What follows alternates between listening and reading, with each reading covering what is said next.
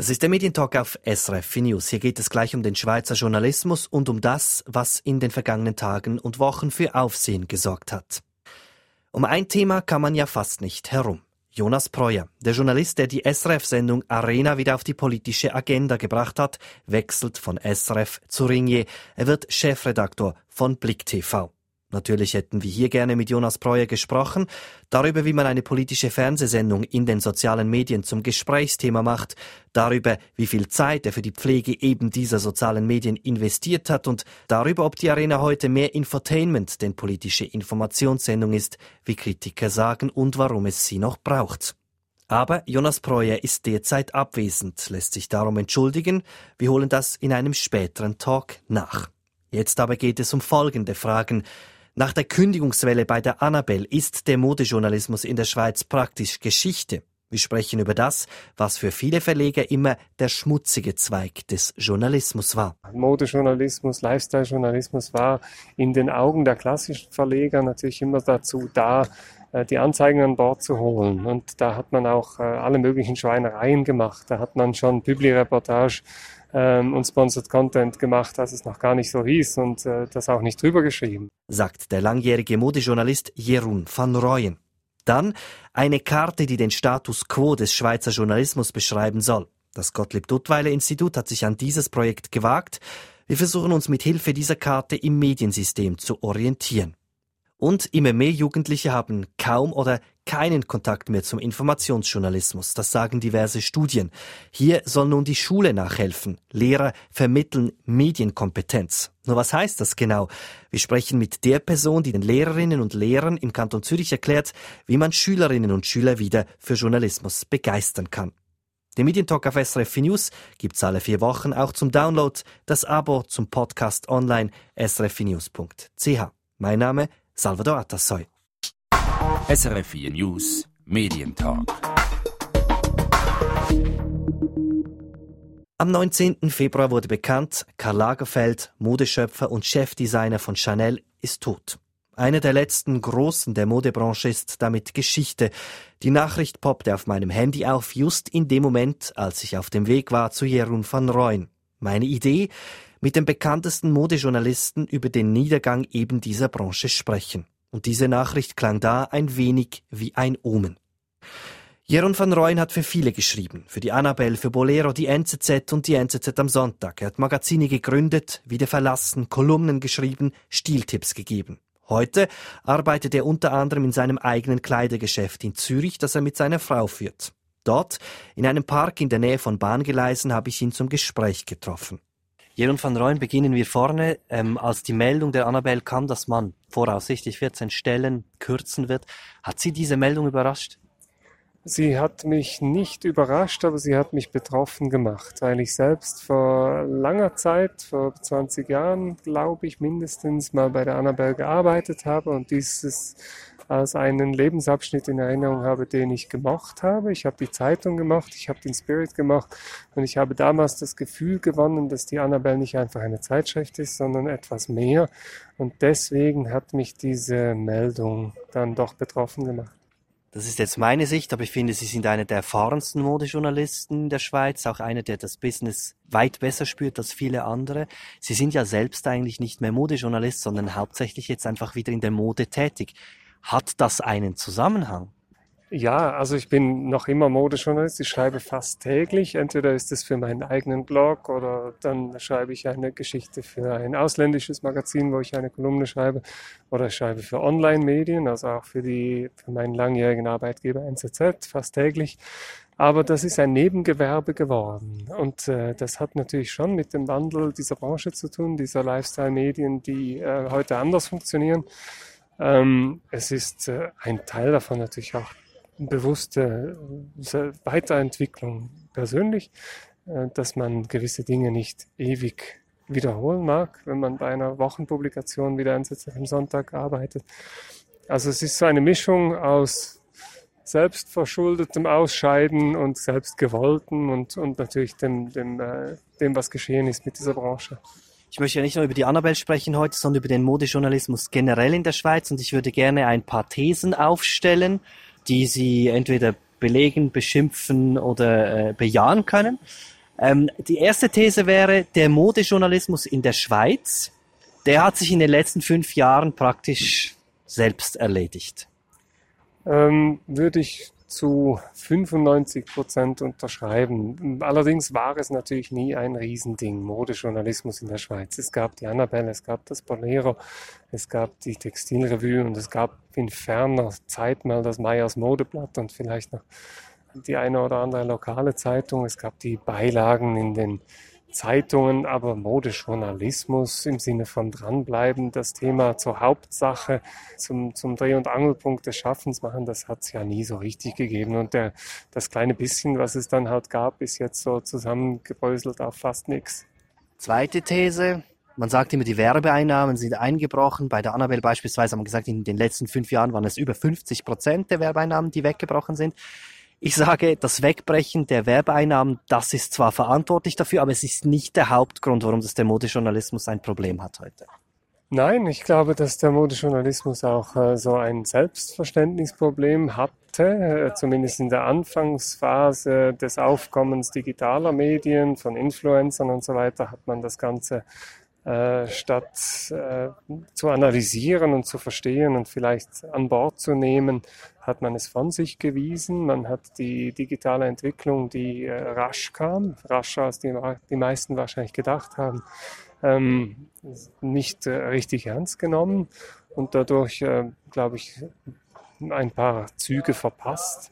Ähm, die Stimmen die heute über Mode sich artikulieren, sind möglicherweise reichhaltiger und vielseitiger denn je. Aber ob es auch Medien sind, das äh, ist jetzt mal eine Definitionsfrage. Ich würde sogar noch weitergehen. In der Schweiz ist sehr viel Geld vorhanden, gerade jetzt beispielsweise in diesem Luxussegment. Also das Geld, um Modejournalismus finanzieren zu können, wäre eigentlich da. Man kriegt es einfach nicht mehr für Journalismus.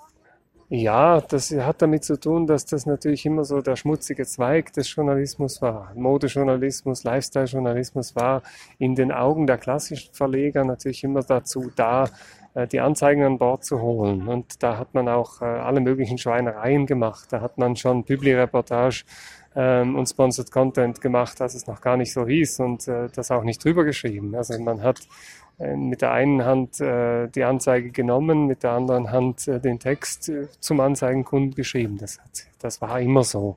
Das hat sich einfach sehr, sehr äh, verstärkt. Äh, und die Verleger fanden das natürlich so immer ein bisschen the dirty business und entsprechend war die Bereitschaft da zu investieren immer klein. Also ich kann mich erinnern, die Dinge, die wir gemacht haben, ob das eigene Projekte sind oder auch damals die Lancierung der Luxusbeilagen bei der NZZ, das war immer mit Mini, Mini-Budget. Das war eigentlich, das musste man sich immer irgendwie ohne Geld herbeizaubern. Erst als sie gesehen haben, dass das dann auch Geld bringen kann, dann haben sie reagiert. Wir haben äh, die Entwicklung gesehen bei Bolero, der Zeitschrift, die ist mehr oder weniger eingegangen, kann man sagen. Sie existiert heute ja nur noch als Beilage. Nächste Behauptung, der Annabelle droht vermutlich dasselbe Schicksal, nämlich sie wird als eigenständige Zeitschrift vermutlich nicht mehr ewig überleben. Das würde ich für einen Riesenfehler halten. Wenn Tamedia tatsächlich äh, die Frechheit hat, die Annabelle zu beerdigen als Titel, fände ich das sehr, sehr bedenklich, weil ich denke, dass die Annabelle mehr als nur eine Zeitschrift ist. Es war, zumindest in der Vergangenheit, die Stimme der Frau. Es ist im Prinzip äh, ein, ein fast schon gesellschaftliche Aufgabe, die mit diesem Titel zusammenhängt. Es hat viel mit der Entwicklung der Rolle der Frau in der Gesellschaft zu tun. Äh, es, es, es, ist mehr als nur Geld verdienen mit ein paar Luxusanzeigen. Und wenn der Verlag das nicht begreift, dann tut das mir sehr leid für diesen Verlag und dann ist es für mich ein schlechtes Omen auch für die gesamte weitere Entwicklung dieses Betriebs. Es kann sein, dass Annabelle dasselbe Schicksal droht wie Bolero, aber ich hoffe es nicht. Das wäre jetzt meine nächste Frage gewesen oder die nächste Behauptung, die da sagt, die Annabelle ist mehr für die Schweizer Medienlandschaft, als die meisten Menschen vermutlich annehmen. Nämlich für die Frauensache in den vergangenen Jahrzehnten ist die Annabelle weit wichtiger gewesen, als man gemeinhin annimmt. Denke ich. Also ich habe ja, ich bin ja da nur Beobachter. Ich kann das äh, aufgrund meines Geschlechts nicht eindeutig bestätigen, dass äh, dieser Titel diese Funktion hat, aber ich meine es, ja. Äh, Annabelle ähm, hat die Frauenbewegung begleitet, die Emanzipation der Frauen vorangebracht und bis zuletzt engagierte Reportagen geschrieben. Möglicherweise tun sie das jetzt noch. Und da schon eine Sonderposition, einfach eine, eine, eine Aufgabe, die mehr ist als einfach nur Unterhaltung und Cash Cow. Wenn wir jetzt das zusammenfassen und auf einen Punkt zu bringen versuchen, ich versuche jetzt so eine Hauptthese aus dem Gesagten zu formulieren, machen wir zwei draus. Meine erste Hauptthese ist, Social Media, das Internet, die Influencer, die haben dem Modejournalismus nicht nur in der Schweiz, aber vor allem auch hier mehr oder weniger den Todesstoß versetzt. Hm, vielleicht dem klassischen Modejournalismus den Todesstoß versetzt, wie es ihn gab, ja. Das äh, kann sein, dass, äh, dass ein, eine Branche, die schon nicht besonders innovativ war, äh, so das letzte bisschen über den Abgrund geschubst hat. Ich sehe aber das Aufkommen der digitalen Medien und auch der, der Selbstdarsteller nicht nur negativ. Ich glaube, dass das eine, durchaus eine bereichernde Komponente hat und dass ähm, darunter im besten Fall einige sind, die mit etwas Geschick zu eigenen ja, fast schon Titeln geworden sind. Aber natürlich ist es äh, viel zäher, formloser Brei, der da herumschwimmt. Die zweite zusammenfassende Theorie ist, die Mode und der Modejournalismus ist auch immer so etwas wie, wie ein, ein Trendfühler. Und die Behauptung hier wäre, was jetzt dem Modejournalismus passiert ist, ist so wie ein Frühzeichen dafür, was dem Rest der Medienszene dann noch blüht. Ähm, den düsteren Gedanken hatte ich manchmal auch, als ich hin und wieder begriffen habe, wie die Kollegen von Wirtschaftsressort in größeren Zeitungsredaktionen ähm, eigentlich den gleichen Mechanismen ausgesetzt sind wie wir Medien, schon, äh, wie wir Lifestyle-Journalisten. Bei uns hat man immer so getan, ja, ja, der lässt sich irgendwie ein Hemd oder ein paar Socken oder schlimmstenfalls sogar ein paar Schuhe schenken und dann schreibt er über diese, diese Firma. Als ich begriffen habe, wie die Wirtschaftsjournalisten von Banken und Versicherungen und der Pharma umworben werden und was da an Lobbying betrieben wird, dann bin ich mir dann mit diesen paar schicken Socken schon sehr unschuldig vorgekommen. Ich glaube, die Entwicklung ist tatsächlich die, es wurden in den letzten 10, 15 Jahren journalistische Positionen überall, nicht nur im Lifestyle, abgebaut. Und das weiß man ja auch. Es wurden in dem gleichen Zeitraum PR-Kapazitäten, Public Relations aufgebaut. Und so ist das heute. Ich denke, viele Zeitschriften, gerade so im Lifestyle-Bereich, füllen ihre Seiten billig mit zugesandtem Material. Ähm, man kommt mit etwas geschickter Kommunikation leichter in diese Titel rein denn je, weil die einfach die, die Filter und die Kapazitäten auch nicht mehr haben, ähm, das, das äh, in Eigenleistung zu erbringen. Und wenn die Entwicklung in der Medienbranche so weitergeht, dann könnte das tatsächlich auch andere Bereiche eines Tages betreffen. Das sagt der Modejournalist Jeroen van Rooyen über den Zustand des Modejournalismus in der Schweiz. SRF 4 News Medientalk. Hier im Medientalk geht es nun weiter mit einer Art journalistischem Orientierungslauf. Im Februar hat das GDI, das Gottlieb Duttweiler Institut, sein neuestes Projekt vorgestellt, eine Media Innovation Map, entwickelt in Zusammenarbeit mit 20 Minuten. Die beeindruckend große und vollgeschriebene Karte soll Interessierten helfen, sich im Mediensystem heute zu orientieren. Sie versucht also eine Antwort zu finden auf die Frage, was ist Journalismus heute eigentlich genau? Ich habe mir die Karte zu Hause angeschaut, die gibt's auch gratis zum Download. Den Link dazu findet man online im Medientalk und äh, beim Anschauen gemerkt, das ist sehr dicht, was mir da präsentiert wird. Ich brauche etwas Hilfe. So habe ich mich also aufgemacht nach Rüschlikon, hinauf den Hang ganz oben auf dem Hügel zum Gottlieb Duttweiler Institut und dort zum Trendforscher Jakub Samochowiec. Mein Ziel, verstehen, was diese Karte eigentlich genau leisten will. Die Medienlandschaft, die ist mit einer enormen Vielzahl von Entwicklungen konfrontiert. Also von gesellschaftlichen Entwicklungen, Misstrauen gegenüber Medien, von technologischen Entwicklungen, von ähm, finanziellen Entwicklungen und so weiter.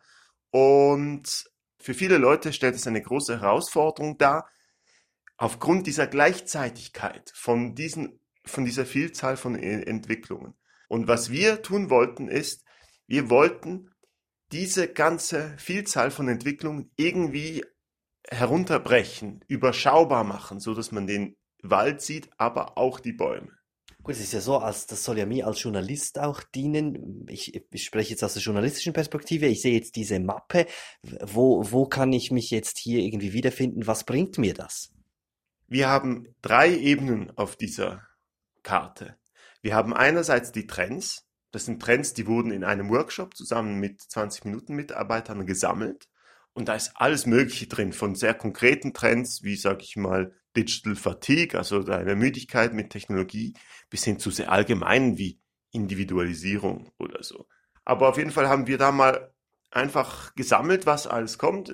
Und danach haben wir das in die drei Überkategorien Gesellschaft, Contentproduktion und Distribution aufgeteilt.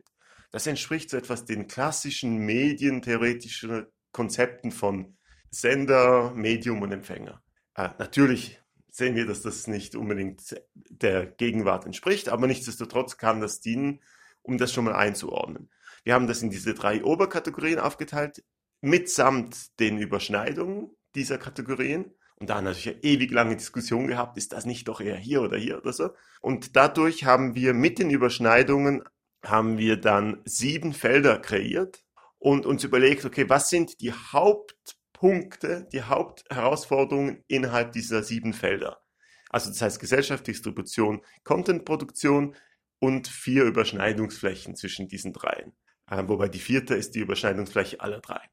Und dann haben wir uns überlegt, gut, und was sind die Herausforderungen oder die auch äh, die Möglichkeiten dieser einzelnen Flächen und haben da die Makrotrends definiert erst also aufgrund dieser tiefen Ebene von einzelnen Trends haben wir sieben übergeordnete Trends. Das sind neue Inhalte, neue Arbeitsformen, neue Nutzende, neue Partner, neue Kanäle, neue Beziehungen, neue Werte.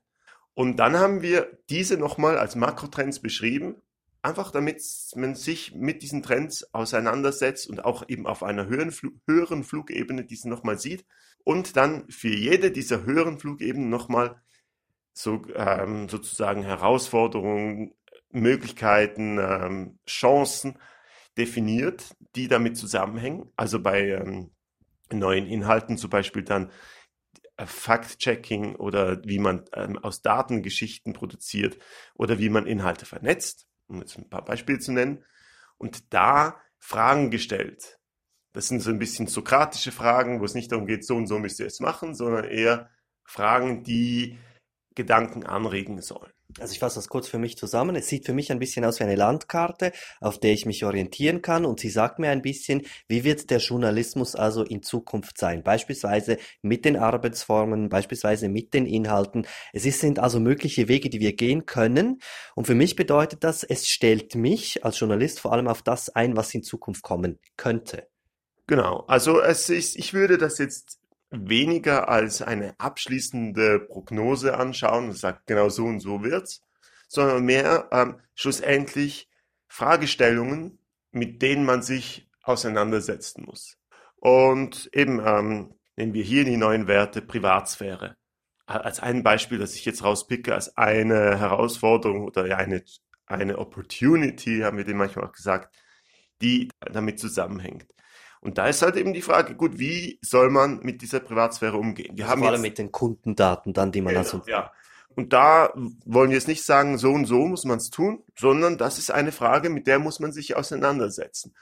Und als Medienschaffende ist das jetzt nicht eine Anleitung, okay, und so werde ich jetzt Medien schaffen. Wenn ich das Ganze von vorne bis hinten durchgelesen habe, dann weiß ich, wie ich ein Journalist im 21. Jahrhundert sein soll.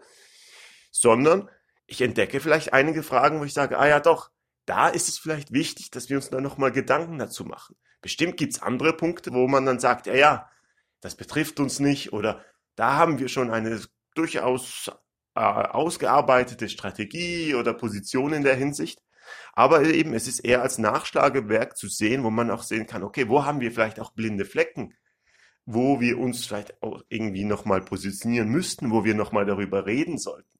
Also ich habe ja zu Hause schon ein bisschen so äh, rumgeschnüffelt in der Karte. Ähm, für mich sagt die Karte auch vor allem eins an die Adresse von uns Journalisten. Ihr seid nicht mehr allein in eurem Job, ihr müsst viel mehr vernetzt denken, Fachleute beiziehen. Für mich ist es eigentlich eine Anleitung des Journalisten zu sehen, wo sind deine Grenzen, wo brauchst du Hilfe. Das kann man auf jeden Fall so sehen. Ich meine, umgekehrt, es gibt auch Leute, die sagen, heutzutage ist jedes Unternehmen ein Medienunternehmen. Also es ist auch so, dass diese Karte, wir haben die jetzt auch schon in Workshops verwendet, mit unterschiedlichsten Unternehmen, weil irgendwie betrifft das dann doch die meisten. Alle, die irgendwie kommunizieren, sind davon betroffen. Also das heißt, einerseits ist es eben, ihr seid nicht alleine, es gibt auch Partner, aber andererseits spricht das auch diese anderen möglichen Partner auch an. Und da muss man sich natürlich auch überlegen, es ist durchaus, das ist der eine Punkt, neue Partner, wo es auch darum geht, mit wem könnte man in Zukunft zusammenarbeiten. Das Gottlieb-Duttweil-Institut hat die Herausforderungen für Journalistinnen und Journalisten auf eine Landkarte gepackt. Das war Jakub Samochow, Senior Researcher am GDI, am Gottlieb-Duttweiler-Institut. Die Karte soll also interessierten Personen und Institutionen helfen zu verstehen, was Journalismus heute alles sein kann. Vorstellbar also, dass diese Karte einst auch in einem Schulzimmer hängt.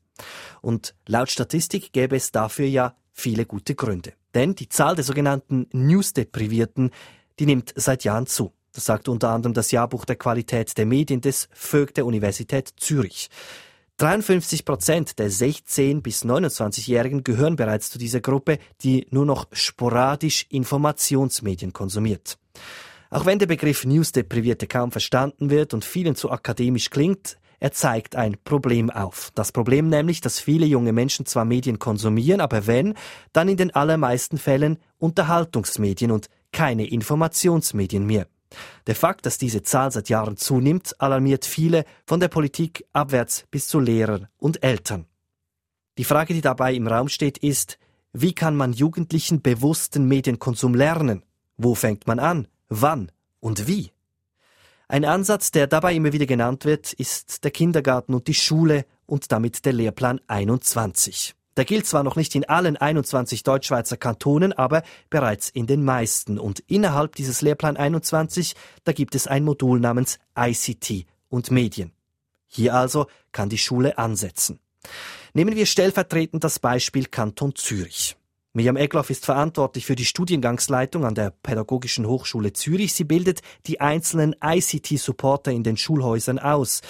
Diese Lehrerinnen und Lehrer sollen von dort aus ihr Wissen an andere an Klassen oder Fachkollegen weitergeben, quasi sternförmig in alle Richtungen.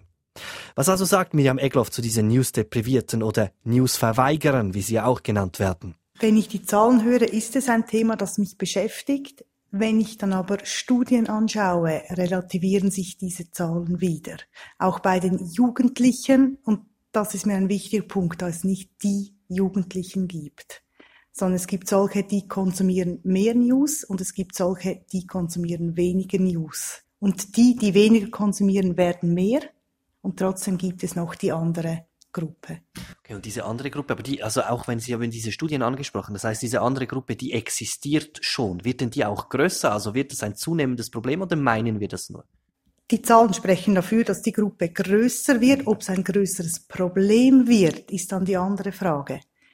Weil die Schule ja jetzt reagiert mit dem neuen Fach Medieninformatik, das jetzt verpflichtend in den meisten Kantonen eingeführt wird, kommen natürlich viel mehr Schülerinnen und Schüler mit dem Thema in Kontakt. Helfen Sie mir doch kurz, wie wollen Sie denn diesem Umstand jetzt ganz konkret, mit welchen Modulen wird denn hier Gegensteuer gegeben? Genau, wenn man im Lehrplan selber schaut, dann findet man in jedem Zyklus, also von Kindergarten bis Oberstufe bis zur neunten Klasse Kompetenzen, die erreicht werden müssen. Vielleicht ganz kurz aus dem Lehrplan. Schon im Kindergarten bis zur zweiten Klasse sollen Sie über Nutzung und Erfahrungen sprechen oder Beiträge verstehen in verschiedenen Mediensprachen. In Zyklus 2, also dritte bis sechste Klasse, lernen Sie bereits die Grundfunktionen von Medien kennen, die dann wären Information unter anderem und Meinungsbildung. Oder Sie lernen die Wirkung von Beiträgen beurteilen. In Zyklus 3 geht es dann wirklich darum, die Funktion und die Bedeutung kennenzulernen für Kultur, Wirtschaft und Politik und auch Absichten hinter Medienbeiträgen einzuschätzen. Also, darf ich kurz nachfragen? Das bedeutet jetzt also, der Lehrer muss dann aber selber, der, der muss ja das selbst verstehen, damit er das weiter vermitteln kann. Das bedeutet, das ist das, was Sie dem Lehrer dann oder der Lehrerin hier selbst dann auch, also Sie sind jetzt quasi dafür verantwortlich, dass die dann das richtig nach unten weitergeben. Genau, im Bereich Medien braucht die Lehrperson ein Hintergrundwissen, das ist sehr wichtig. Im Bereich Anwendungskompetenzen fürchten sich viele Lehrpersonen vor den kompetenten Schülerinnen und Schülern, die ein Gerät schneller bedienen können. Eben, das heißt, genau. genau. Bei den Medien ist aber wirklich wichtig, da brauchen sie ein Hintergrundwissen. Ja. Aber man kann sich gewisse Sachen auch mit der Klasse gemeinsam erarbeiten. Wenn man beispielsweise die Quellen studiert, kann man anhand von einem Geschichtsthema kann man die Recherche betreiben mit verschiedenen Portalen, mit Zeitungen, mit Online-Medien, mit Suchmaschinen und dann auch vergleichen. Die Schülerinnen und Schüler sind dem Lehrer, der Lehrperson grundsätzlich überlegen, vor allem was Social Media betrifft. Besteht da nicht eine große Hemmschwelle, gerade für ältere Lehrpersonen, sich überhaupt erst auf das Ganze einzulassen? Genau, das Überlegen würde ich eben wieder relativieren. Bezüglich Anwendungskompetenzen, ja. Aber bezüglich Reflexion, Hintergrundwissen eben nicht, weil die Lehrperson hat per se durch ihr Alter, durch ihre Ausbildung mehr Lebenserfahrung. Sie steht anders im Leben. Sie hat ähm, andere Entwicklungsaufgaben, die in der, in, der, in der Pubertät erledigt wurden, hat die Lehrperson nicht mehr. Und sie hat auch ein anderes Reflexionsvermögen. Und die Lehrerinnen und Lehrer werden ja an der PH ausgebildet in Medienbildung und können dann auch diese, diese Weiterbildungsformate besuchen. Eigentlich müsste die Mediennutzung ja auch daheim gelernt werden. Also die Eltern sind da in einer gewissen Verantwortung. Jetzt, wenn ich Ihnen so zuhöre, ist es aber so, dass, dass die Lehrer hier die ganze Verantwortung auf sich nehmen und sagen, okay, wir bringen das den Schülerinnen und Schülern bei. Ist das denn richtig so? Wir versuchen den Lehrpersonen zu sagen, dass es wirklich ein gemeinsames Beschreiten des Weges ist. Es gehört für mich Vertrauen dazu. Ich finde das wie das zentrale Wort Vertrauen. Die Eltern müssen den eigenen Kindern vertrauen, die Lehrpersonen müssen ihren Schülerinnen und Schülern vertrauen, aber eben auch die Eltern den Lehrpersonen. Und dann kann man das gemeinsam angehen. Wichtig ist, dass sich keine Partei rausnimmt, sondern dass es wirklich gemeinsam gemacht wird. Die Eltern sollten Interesse zeigen, sollten Vorbild sein. Wir sagen den Lehrpersonen aber auch immer wieder, Sie sollen die Eltern ins Boot holen. Sie sollen ihnen aufzeigen, was steckt dahinter. Sie sollen ihnen aber auch Hilfestellungen geben. dass eben ein äh, Programm, das Seiten sperrt, das Vertrauen nicht ersetzt. Dass es das nicht ersetzt, dass die Eltern sich hinsetzen müssen und mit dem Kind einmal ein Spiel durchspielen, einmal eine Suchmaschine bedienen, einmal die Zeitung durchlesen. Miriam Egloff, können Sie mir noch kurz ein Beispiel nennen, wie man mit den Kindern, schon mit den Kleinsten, denn das trainieren kann? Eins meiner Lieblingsbeispiele heißt einen Titel zum Bild erfinden oder setzen. Ich lege jeweils ein Bild, sagen wir, von einem Elefanten in den Kreis und jedes der bereits Kindergartenkinder darf die Rolle einer Journalistin, eines Journalisten einnehmen. Sie setzen dann einen Titel zum Bild und tauschen diese dann auch aus. Die Kinder merken dann, dass jeder dem Bild einen anderen Titel gesetzt hat. Einmal ist es der Elefant vom Zürcher Zoo, einmal vom Basler Zoo, einmal der Elefant aus Afrika.